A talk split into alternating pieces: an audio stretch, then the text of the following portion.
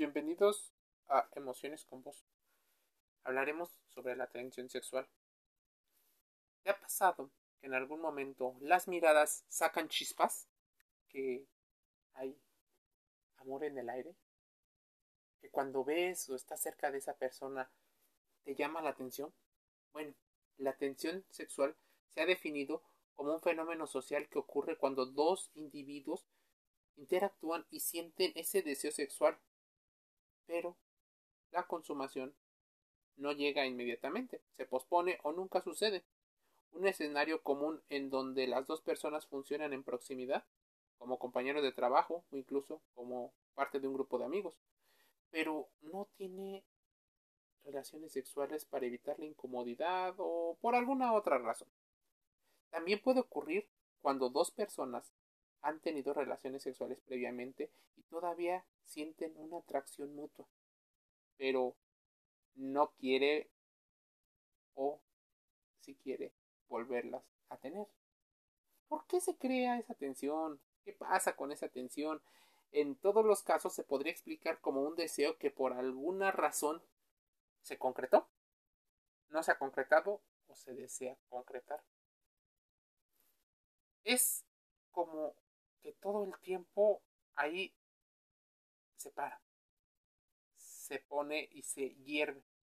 Básicamente, para esa romantización hablaríamos de cómo sube la tensión arterial, cómo el corazón empieza a latir más fuerte, cómo las pupilas se dilatan, cómo empieza a subir o tener eh, esa sensación de subir la temperatura corporal. Se dice también que es difícil ocultar esa tensión sexual. La mayoría de las veces la tensión sexual es percibida por el entorno y en muchos casos por el lenguaje no verbal.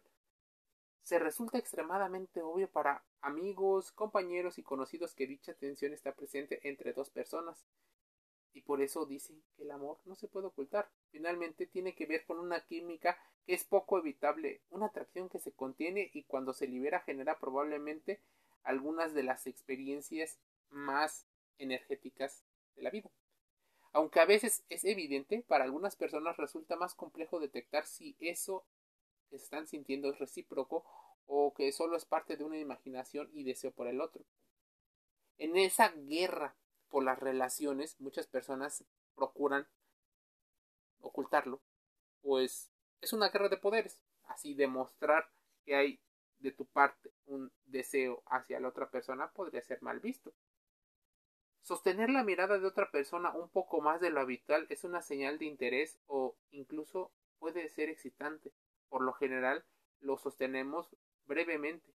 La mirada prolongada sugiere que hay atracción y deseo de conectarse y lo mismo ocurre cuando, por ejemplo, nos sentamos directamente o nuestro cuerpo está dirigido a esa persona.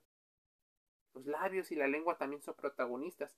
Cuando alguien se siente atraído sexualmente, la lengua puede volverse más activa y puede ocurrir una aumentación más frecuente en los labios.